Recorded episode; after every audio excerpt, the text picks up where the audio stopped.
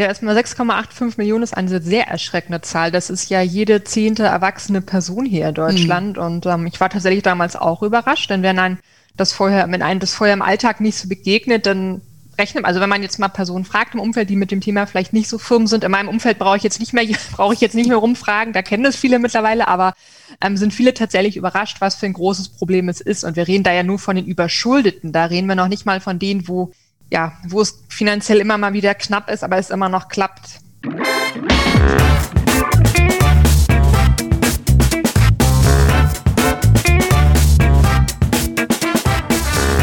Ich begrüße euch super herzlich zum Her Money Talk, dem Geld- und Karriere-Podcast für Frauen. Bevor wir Frauen mit dem Geldanlegen beginnen, empfehlen wir immer, den ersten Schritt vor dem zweiten zu machen.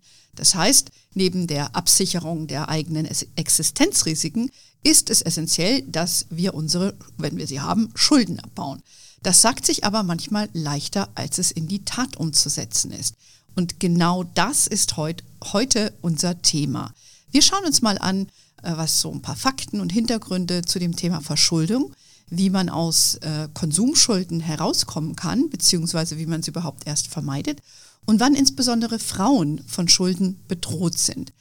Ich spreche dazu heute mit einer Frau, die sich äh, wie kaum eine hierzulande mit dem Thema auskennt. Ich spreche mit Dr. Sally Peters. Sie ist Geschäftsführerin am Institut für Finanzdienstleistungen, ein unabhängiges Forschungsinstitut, das sich insbesondere mit Finanzdienstleistungen und Verbraucherschutz befasst.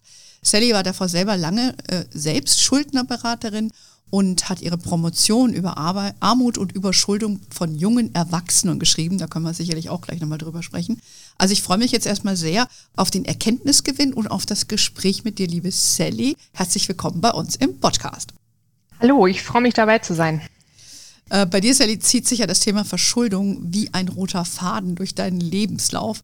Gab es einen besonderen Anlass, dass du dich äh, diesem Thema gewidmet hast? Tatsächlich gar nicht. Also im Nachhinein stellt man ja oft fest, plötzlich ist der rote Faden da, aber wenn man gerade mittendrin steht, dann merkt man das selber gar nicht so. Und bei mir kam das Interesse im Studium auf, recht unverhoffterweise. Ich hatte das Arbeitsfeld vorher gar nicht so auf dem Zettel, wie man so schön sagt. Hab dann mein Praxissemester in dem Bereich absolviert und habe dann gemerkt, ja, das kann ich mir gut vorstellen und konnte dann auch direkt im Anschluss an eine Beratungsstelle wechseln und bin da übernommen worden und habe da auch mehrere Jahre gearbeitet und habe dann während der Arbeit festgestellt, ach Mensch, die Arbeit hier, als ich habe als Sozialpädagogin in einer Schuldnerberatungsstelle dann gearbeitet, macht mir wahnsinnig viel Spaß, aber ich möchte irgendwie noch mehr wissen, was steckt eigentlich mhm. dahinter? Also was ist vielleicht auch auf struktureller Ebene die Ursache dafür? Wie kann man da vielleicht auch nochmal auf einer ganz anderen Ebene die Person dabei unterstützen? Ich war ja als, also so im Praxisalltag ist man sehr in den einzelnen Fällen drin. Ich habe gedacht, okay, was steckt denn aber eigentlich dahinter, wenn hier junge Erwachsene in die Beratungsstelle kommen und womöglich schon mit 10.000 Euro überschuldet sind. So. Mhm. Und ja, habe mir dann äh, vorgenommen, mich damit mehr zu beschäftigen, habe dann ein Stipendium bekommen, erfreulicherweise, und konnte mich dann ja über einen längeren Zeitraum dem Thema intensiver widmen.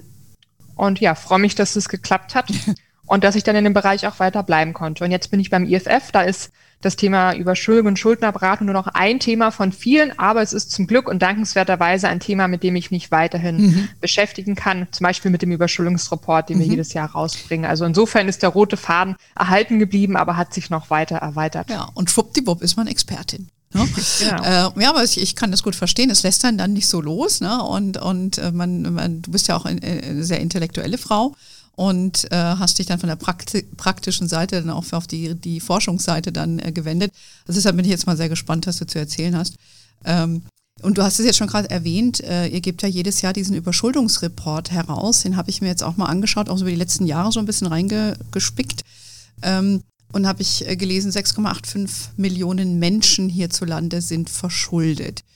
Das ist eigentlich schon mal eine Zahl.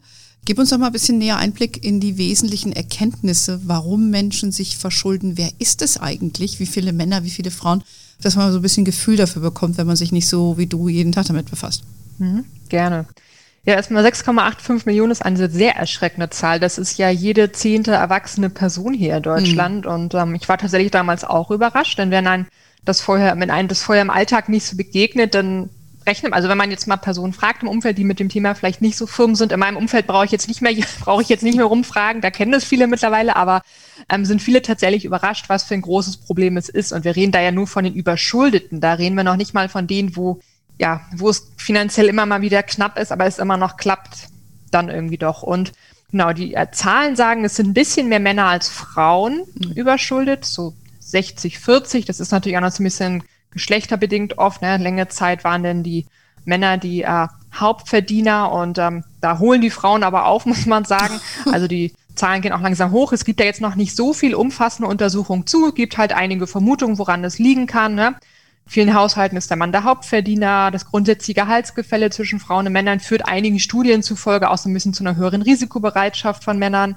Gleichzeitig übernehmen Frauen ja aber auch zunehmend die Schuldenlast bzw. Mhm. Einkommenslast als Alleinerziehende und natürlich ein geringes Einkommen oder wenn man alleine die Sorge oder Finanzverantwortung für Kinder hat, macht einen das wiederum anfällig für finanzielle Probleme. Mhm. Und das ist auch ein Befund, den wir wirklich jedes Jahr wieder haben, muss man leider sagen. Das ist immer schon so ein bisschen kalter Kaffee, aber ich werde nicht müde, es zu berichten, dass einfach ähm, nicht überraschenderweise haben Paare ohne Kinder die besten Chancen, aus so einer Überschuldungssituation rauszukommen. Ja, zwei Einkommen, man kann sich alles teilen, man kann sich die hohe Miete teilen. Ich meine, ich wohne jetzt hier in Hamburg, da weiß man, was hohe Miete bedeutet. Mhm. Das betrifft andere Großstädte genauso. Und gerade wenn man dann alleinerziehend ist und neun von zehn Alleinerziehende sind nun mal nach wie vor Frauen, dann ist das sehr schwierig, damit umzugehen. Und wir wissen ja auch aus Studien, dass Unterhaltszahlungen keine Selbstverständlichkeit sind. Und da gerät man natürlich auch leichter mal in eine finanzielle Schieflage. Hm. Die Ursachen für finanziellen Schieflagen sind häufig Ursachen, die man gar nicht so beeinflussen kann. Also die Hauptursachen sind Arbeitslosigkeit, so jeder vierte Fall oder reduzierte Arbeit. Das ist jetzt reduzierte Arbeit natürlich gerade so in Corona-Zeiten mit Kurzarbeit ein Thema gewesen. Hm. Gesundheitliche Probleme. Ich kann von heute auf morgen vielleicht nicht mehr arbeiten und komme deswegen in Schwierigkeiten, habe hohe Krankheitskosten. Trennung, Scheidung zum Beispiel auch ein Problem. Einkommensarmut. Da kann man schon mal sagen, Arbeitslosigkeit, Trennung, Scheidung, Gesundheit, das sind alles Sachen, die wir leider Gottes, also man kann sich darum kümmern, dass das Risiko zu minimieren, aber da sind wir leider alle im Risiko ausgesetzt, muss man sagen, je nach Ausbildungsgrad mehr oder weniger. Und ähm, was natürlich auch eine Rolle spielt, sind natürlich auch Themen wie ähm, finanzielle Bildung, Konsumverhalten, aber nicht so sehr, wie einem die mediale Darstellung manchmal glauben lässt. Mhm. Ja, also ich, ich äh, fand auch, also Arbeitslosigkeit, gut, dann kommst du unverschuldet rein. Wir empfehlen dann natürlich immer, dass du Notgroschen hast. Aber ich mhm. habe ja auch gelesen, dass Einkommensarmut über 11 Prozent äh, sind äh, diejenigen, die verschuldet sind. Das heißt, die verdienen gar nicht genug, um sich überhaupt einen Notgroschen anzusparen. Das war jetzt meine Interpretation, oder? Das sind Leute, genau. die im Niedriglohnsektor arbeiten. Muss man das so verstehen? Genau, das betrifft vor allem Personen mit niedrigem Einkommen. Und da muss man auch sagen, wir haben ja gesagt, so die viele, so 40 Prozent der Verschuldeten oder der Überschuldeten haben ähm, Schulden in Höhe von weniger als 10.000 hm. Euro.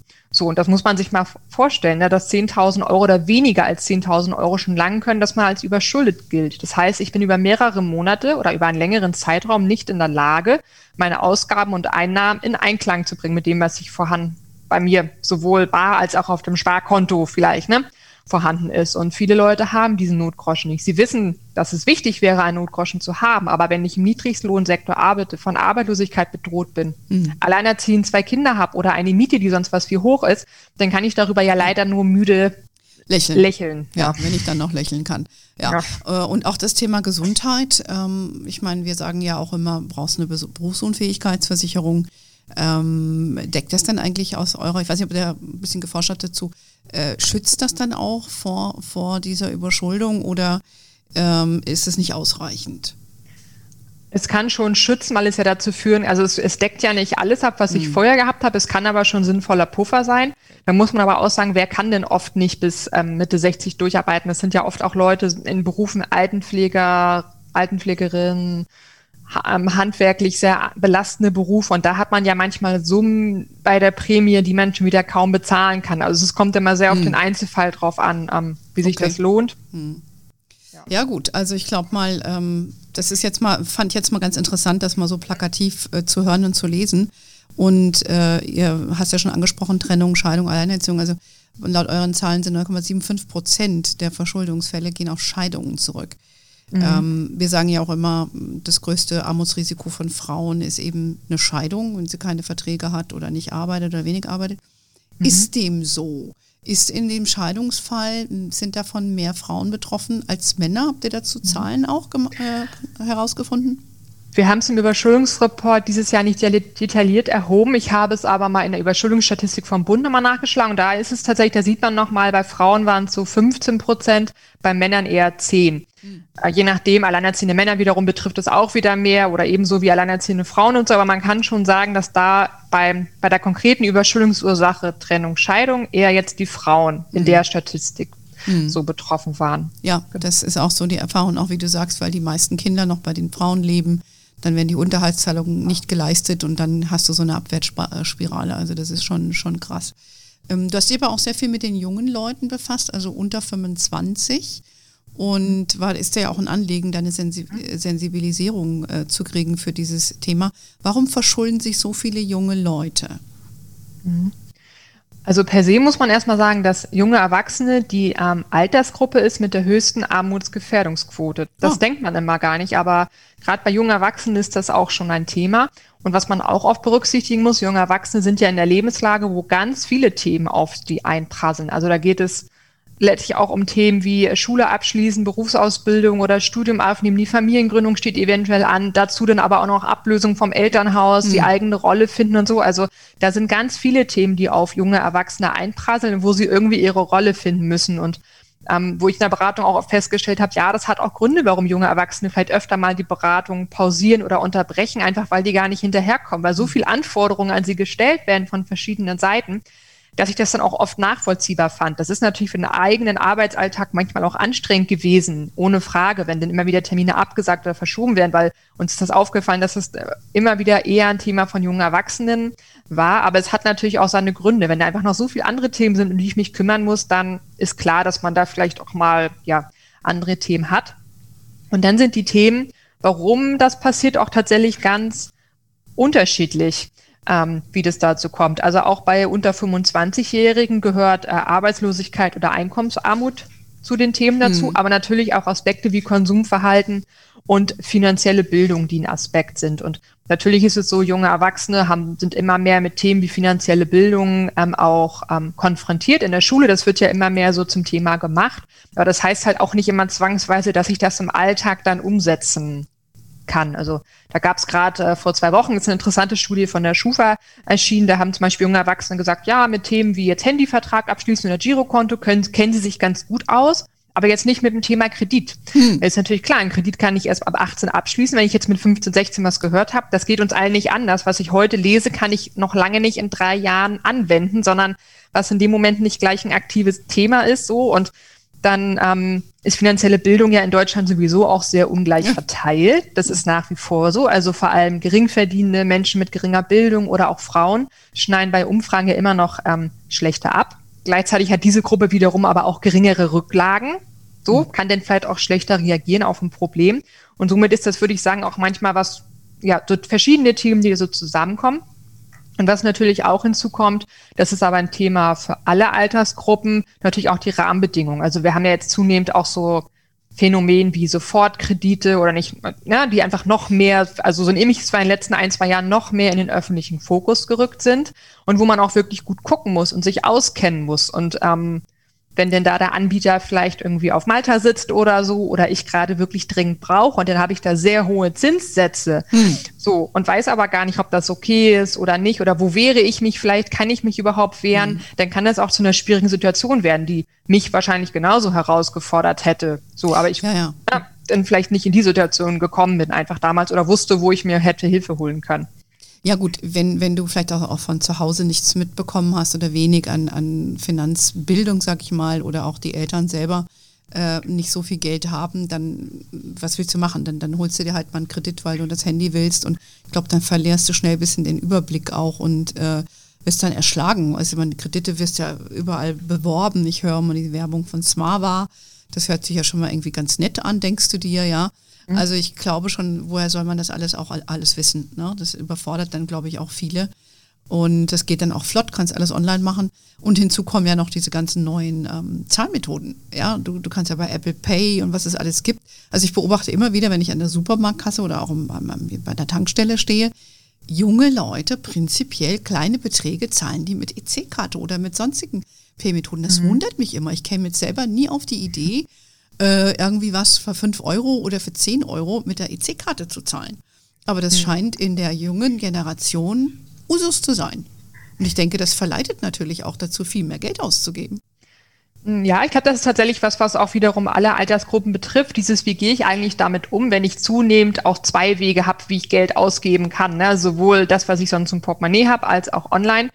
Ähm, ich glaube, es wäre auch nicht mehr zeitgemäß zu sagen, dass man sein Geld nur noch bar ausgibt, weil wir haben nun mal die Notwendigkeiten. Durch Corona ist es ja auch noch mal sehr viel mehr gestiegen, was ja auch oft gefordert wurde, nur mit Karte auszugeben. Aber klar, ähm, die Probleme existieren in allen Altersgruppen zwar, aber gerade jungen Erwachsenen fehlen natürlich noch Erfahrung und Wissen. Und teilweise aufgrund des fehlenden Einkommens sind sie natürlich viel schneller in der Bredouille, wenn da doch irgendwie mal was schief geht oder sie irgendwas nicht berücksichtigen können. Und das nächste ist natürlich auch, du hast es eben schon angesprochen, finanzielle Bildung und das Elternhaus hängen ja auch zweifelsohne sehr stark zusammen. Also ähm, wie man seine finanziellen Entscheidungen trifft, ein großer Punkt oder also es ist sehr darauf zurückzuführen, was habe ich eigentlich in der Kindheit Gelernt. erlernt, so mhm. und hängt natürlich auch mit meiner guten Schulbildung und so zusammen. Wie war das da?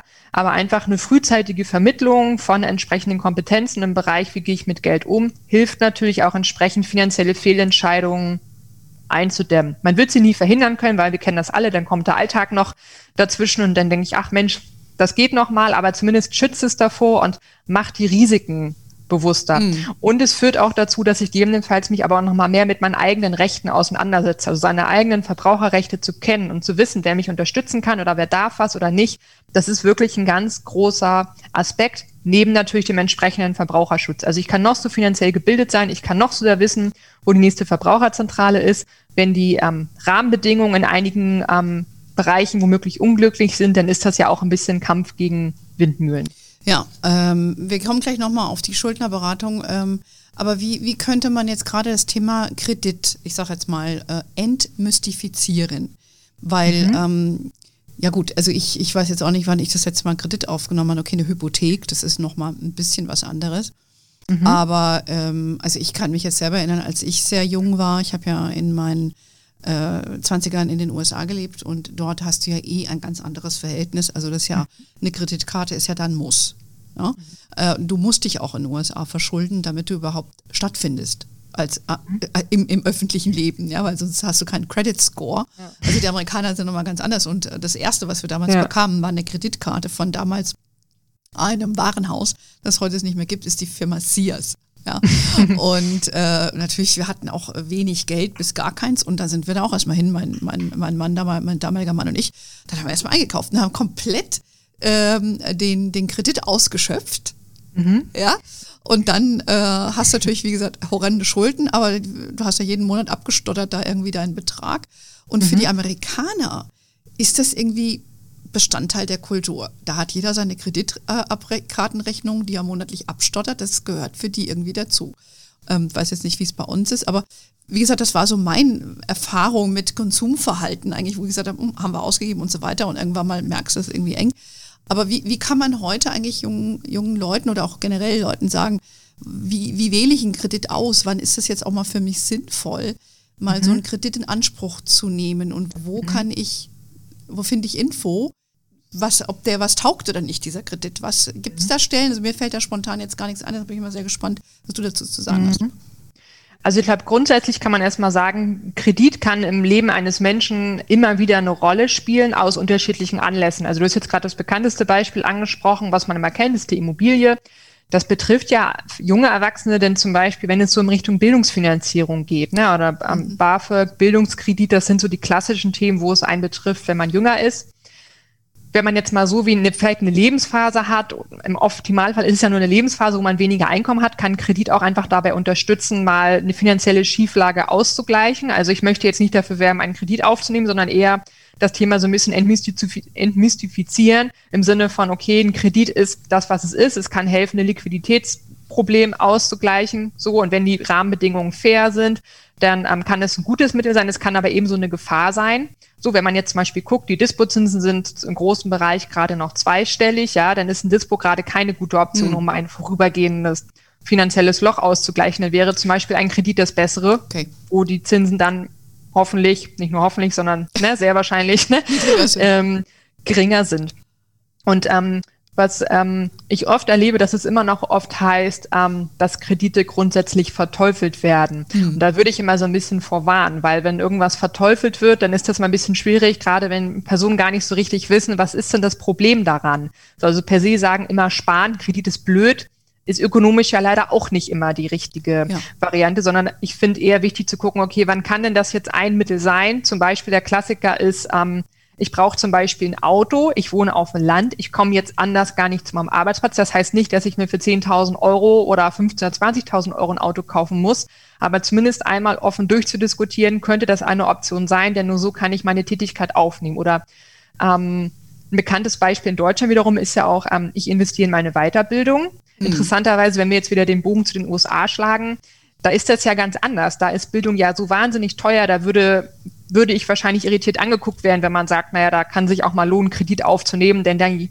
Amerikanerinnen und Amerikaner, da zahlen ja viele Jahrzehnte lang an ihren Bildungsschulden. Das heißt, es kommt doch immer sehr darauf an, in was für einem Rahmen bewegen wir uns gerade. Mhm. So, aber grundsätzlich äh, hilft es, glaube ich, immer einmal oft dafür offen zu sein, ist ein Kredit gerade eine Variante oder nicht? Wenn ja, sich verschiedene Angebote einzuholen, bewusst zu gucken, was ist eine, also wenn der Dispo ausscheidet, das tut er ja oft, also weil das einfach so wahnsinnig teuer ist, sich von verschiedenen Banken auch ein Angebot einzuholen und gegebenenfalls nochmal zu gucken, habe ich eine Verbraucherzentrale zum Beispiel in der Nähe, wo ich nochmal nachfragen kann und mir das nochmal erklären lassen kann und äh, durchgucken kann und mhm. durchrechnen kann, ob das mhm. eine Variante ist. Mhm. Ja, weil du das sagst mit diesen Bildungsschulden. Ähm, ich hatte gestern ein Gespräch mit einer meiner Mitarbeiterinnen, die eine sehr junge Frau ist und die mir dann aber auch berichtet hat, äh, dass viele eigentlich auch in Deutschland schon mit Bildungsschulden inzwischen starten, weil das Bildungssystem ja nach der Bologna-Reform äh, verändert wurde, was ja in sich äh, jetzt eine, eine begrüßenswerte Entwicklung ist. Aber durch die vielen privaten Angebote kriegst du nur so viel an Zuschüssen. Startest du eigentlich ähnlich wie in den USA, auch mit einer Verschuldungssituation. Ne? Ähm, mhm. aber das, ich würde das jetzt auch mal ablegen unter gute Investition weil das kannst du ja wieder zurückzahlen und du hast äh, dich befähigt, ähm, deine Arbeitskraft äh, lukrativer einzusetzen. So würde ich das jetzt auch mal werten. Also ich würde das jetzt auch nicht per se verteufeln, aber die, die Verhältnisse passen sich schon so ein bisschen an, auch das, was ich aus, aus den USA da kenne. Ähm, ja, jetzt sagen wir mal so, jetzt bist du in der Situation, du hast dich jetzt irgendwie verschuldet und ähm, ja, diese Abwärtsspirale muss man ja ein bisschen unterbrechen. Ähm, da fällt mir natürlich in meiner Jahrgangsgruppe gleich Peter Zwegert ein, ja, der bei RTL mit seinem schwarzen Anzug und seinem Kaffeechen gekommen ist und mit dem Flipchart dann vorgerechnet hat, mhm. wie sie Geld sparen und dann hat er zwei Anrufe getätigt und dann äh, war die Welt wieder gefühlt in Ordnung. Ähm, das ist jetzt ein bisschen meine Vorstellung von so einem Schuldnerberater. Du bist ja nur eine echte äh, gewesen. Erzähl mhm. doch mal, wie geht sowas in, in echt ab, äh, wenn ich zu einer Schuldnerberatung gehe? Mhm. Ja, Peter Zwege, das hört man auch häufiger, das Beispiel, obwohl es ja schon so wahnsinnig schon lange gar nicht mehr ja. läuft. Insofern war es natürlich interessant, weil er nochmal ähm, den Blick auf ein Berufsfeld oder einfach auf ein Unterstützungsinstrument ähm, gelenkt hat, was vielen, glaube ich, vorher gar nicht bekannt war. Es ist aber mit Vorsicht zu genießen, denn ähm, ich kann beruhigen, als Schuldnerberaterin, Schuldnerberater kommt man nicht im Anzug und Flipchart zu den Personen nach Hause, sondern die Personen sind immer zu mir gekommen in die Beratungsstelle. Und äh, Schuldenberatung ist auch immer ein freiwilliges Angebot. Und dann wird einfach gemeinsam geschaut, ähm, wie ist die finanzielle Situation aktuell, wie ist es gegebenenfalls auch dazu gekommen, weil man muss ja auch oft gucken, wie ist das überhaupt entstanden, damit man da womöglich nicht nochmal reingerät, was sind da eigentlich die Ursachen. Und dann wird zusammen geschaut, was man jetzt eigentlich machen kann. Also es werden alle Gläubiger einmal angeschrieben, geguckt, wie ist eigentlich die aktuelle Situation, ist da alles so in Ordnung, Zinsen, Kosten, ja, ist das eigentlich alles so in Ordnung? Berechnen ist da vielleicht sogar schon irgendwas verjährt oder so? Ähm, ist das alles so in Ordnung gelaufen? Und dann wird gemeinsam überlegt, was kann man jetzt machen? So, ähm, können Raten gezahlt werden, können Einmalzahlungen geleistet werden, was ist gegebenenfalls auch da, was man den Gläubigern anbieten kann, um die, ähm, um die Schulden zu regulieren. Und wenn es gar nicht geht, ist das Insolvenzverfahren natürlich immer noch das bekannteste Mittel, was ebenfalls ja eine Option ist. Also das heißt, man, man kommt im Idealfall äh, zu, zu einer Schulter, Schulternberaterin und bringt alle Unterlagen mit Und dann mhm. geht man das mal durch, macht so eine Art Bestandsaufnahme und dann guckt man irgendwie, was dann noch geht. Wird die dann auch aktiv und geht dann auf, äh, ich, ich sage jetzt mal ein Beispiel, eine Frau ähm, kommt zu dir und, und hat Konsumschulden, weil sie zu viel bei einem, bedienen wir mal ein Klischee, bei einem Home Shopping Center eingekauft hat und schon gar nicht mehr ihre Rechnung aufmacht. Das äh, hat man ja auch häufiger so irgendwie äh, gehört. Ähm, würdest du dann zum Beispiel zu so einem Shopping Center gehen und sagen, okay, die Frau ist jetzt überschuldet, äh, geht, würde da jemand eingreifen oder äh, ist das jetzt äh, dann der Person überlassen? Nee, also es kommt ein bisschen auf die Beratungsstelle an. Es gibt auch Stellen, die die Person dabei unterstützen, dass sie selber die Anbieter mhm. anschreiben. Ich kenne das von der überwiegenden Zahl der ähm, Stellen aber so, und das war auch bei uns so, dass ähm, wir die denn angeschrieben haben. Dann haben wir zum Beispiel Unternehmen angeschrieben und gesagt, Frau XY ist bei uns in Beratung, so und so sieht's aus, mögen Sie uns einmal mitteilen, wie, die aktuelle, wie der aktuelle Stand ist, weil das mhm. ändert sich ja auch. Scham ist ja ein großes Thema. Ne? Manchmal sind die Schulden auch schon mehrere Jahre alt. Es kann manchmal bis zu zehn Jahre und länger dauern, bis Ratsuchen sich trauen, in die Schuldnerberatung zu gehen, weil das ein so tabuisiertes Thema ist, weil viele Leute denken, du hast ja gerade auch ne, das klassische, also das klassische, klassische Klischee, genannt, oh Gott, oh Gott, ich habe zu viel eingekauft und gehe deswegen in die Beratungsstelle und oft stecken da aber noch ganz andere Geschichten hinter. Und die Betroffenen trauen sich aber gar nicht unbedingt deswegen in die Beratungsstelle zu gehen, weil sie möglich auch Angst haben, oh Gott, ähm, da wird mir der Kopf abgerissen. Und das hatte eine Dame mal zu mir gesagt, oh Gott, das ist ja total nett hier, hier schimpft ja niemand mit mir, hier wird mir ja wirklich geholfen. So. Und die hat jahrelang gewartet, bis der Druck so unendlich hoch war, bis sie sich getraut hat, um Rat zu suchen. habe ich mir gedacht, ja gut, das geht uns allen ja im Alltag aber auch nicht anders. Also viele Leute brauchen im Alltag oft ein bisschen, bis sie sich jemanden anvertrauen mögen. Das ist insofern ja, ja ein Thema, was, glaube ich, uns alle beschäftigt. Äh, ja, würdest du sagen, dass insbesondere Frauen äh, eher zögern, in so eine Beratung zu gehen, weil sie sich schämen? Oder kann man da keinen Unterschied ausmachen zwischen Männern und Frauen, dass äh, Männer vielleicht auch aus Scham nicht hingehen oder? Ich glaube, das kann man tatsächlich für alle feststellen, dass Geld einfach so tabuisiert ist, dass es allen schwer fällt. Und es kommt auch immer ein bisschen auf die eigene Lebenssituation drauf an. Habe ich vielleicht jemand, der mich unterstützt oder den ich schon mal kenne, der schon mal da war, der mir einen Tipp gegeben hat. Das ist wie überall Mund zu Mund. Ähm, ja, mhm. Werbung funktioniert am besten, wenn ich jemanden kenne, der schon mal da war und sagen kann, nee, das ist da total in Ordnung, da wird mir geholfen, gehe ich dann natürlich lieber hin, als wenn ich da noch gar keine Orientierung habe, was da eigentlich passiert. Mhm. Also gut, man ist da eigentlich gut aufgehoben. Man kann, genau. die, man wird nicht ausgeschimpft und so irgendwas. Habt ihr da auch, äh, hast du da auch Leute gesehen, die was einfach die, die beratungsresistent sind, die dann hingehen, irgendwie hingegangen sind, sich anders überlegt haben oder vielleicht auch, es gibt auch viele Spielsüchtige, könnte ich mir mhm. vorstellen. Das, äh, habt ihr sowas auch in eurer Praxis gesehen früher? Ja, also grundsätzliche Schuldenerwartung ja ein freiwilliges Angebot, aber natürlich ist es auch so, dass Personen womöglich gekommen sind, weil jemand anders gesagt hat, ich möchte, dass du dahin gehst, mhm. also die Eltern für ihre Kinder oder Partnerin oder Partner. Und grundsätzlich kann man ja nachvollziehen, dass die, ja, die liebsten Familie, Freunde, Bekannte sich Sorgen um die Person machen. Aber wenn die Person das einfach gerade nicht möchte, ist das natürlich nicht so sinnvoll so. Also wenn es solche Be Gespräche gab, wo man gemerkt hat, die Person ist nicht so ganz freiwillig, hätte man auch gesagt, Mensch, ich kann Ihnen jetzt einmal sagen, was hier grundsätzlich passieren kann, aber es liegt bei Ihnen ob sie das möchten oder nicht. Es ist ein freiwilliges Angebot. Niemand zwingt sie. Manchmal haben die Leute auch gesagt, ja, erzählen Sie mal ruhig. Ich habe, ich, das ist für mich jetzt gerade nicht die richtige Sache. Aber vielleicht ist es ja, ändert sich das ja später. Und tatsächlich war das auch manchmal so, dass Jahre später sich doch nochmal Personen an uns gewendet haben, gesagt haben, ich war vor ein paar Jahren schon mal da, da war das noch nicht das Richtige. Das ist auch manchmal ein Prozess, weil Schulden sind ja auch manchmal mit schmerzhaften Erinnerungen verbunden.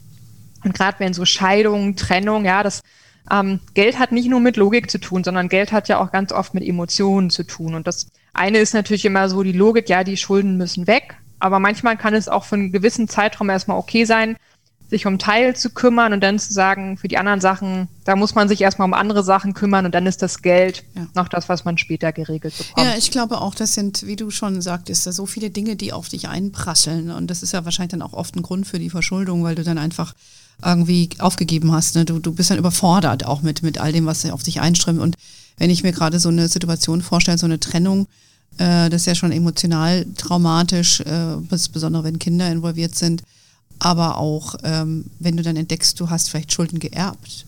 Und das mhm. ist ja auch oft bei Frauen der Fall. Hast du solche Fälle in deiner Beratung auch gehabt, wo die Frauen dann für die Männer noch zahlen mussten, obwohl sie äh, sich schon länger von denen verabschiedet hatten? auch das haben wir immer wieder gehabt, ähm, dass Schulden mal vererbt wurden. Im Optimalfall ist es ja rechtzeitig aufgefallen, sodass das Erbe noch ausgeschlagen werden konnte. Das wissen ja auch immer viele nicht, dass man so ein Erbe ausschlagen kann. Also ab Kenntnis, das ist ganz wichtig, ab Kenntnis hat man ähm, paar Wochen Zeit, um das ähm, zu machen. Und dann war das manchmal ganz gut, dass die Personen denn da waren und man dann sagen konnte, naja, gehen Sie mal zum Amtsgericht und besprechen Sie das Thema, dass Ihnen das vorher gar nicht bewusst war.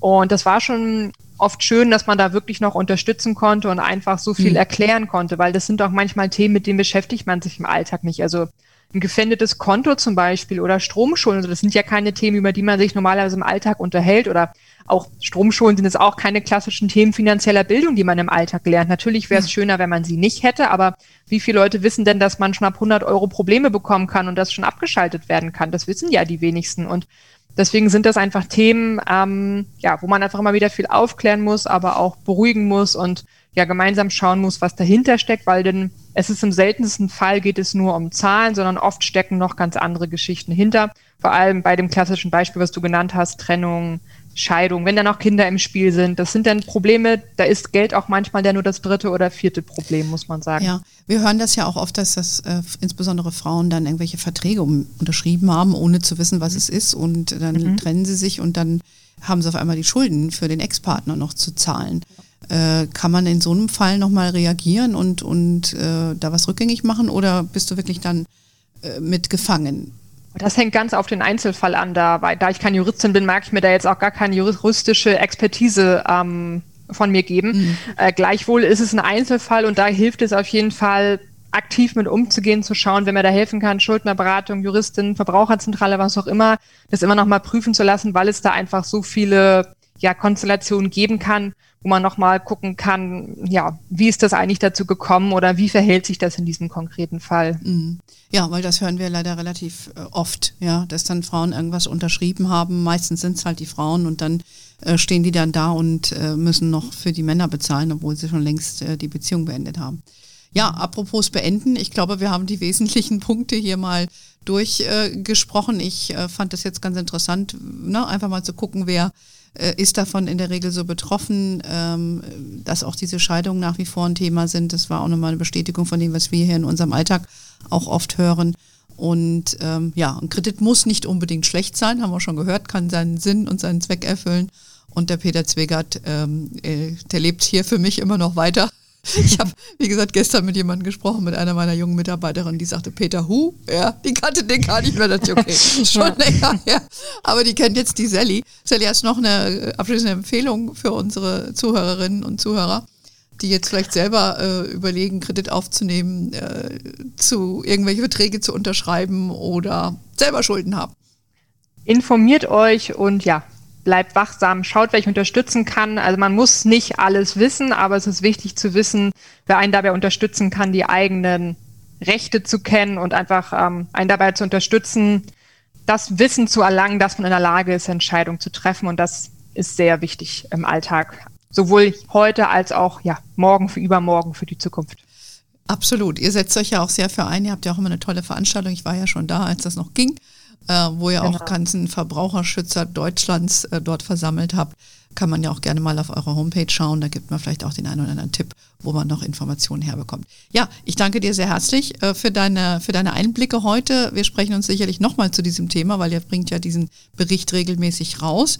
Und äh, ja, dann wünsche ich dir erstmal einen schönen Tag in Hamburg. Für alle, die mehr wissen wollen zu, zu diesen Themen, geht gerne auf Sallys Seite oder auch natürlich Herr Money.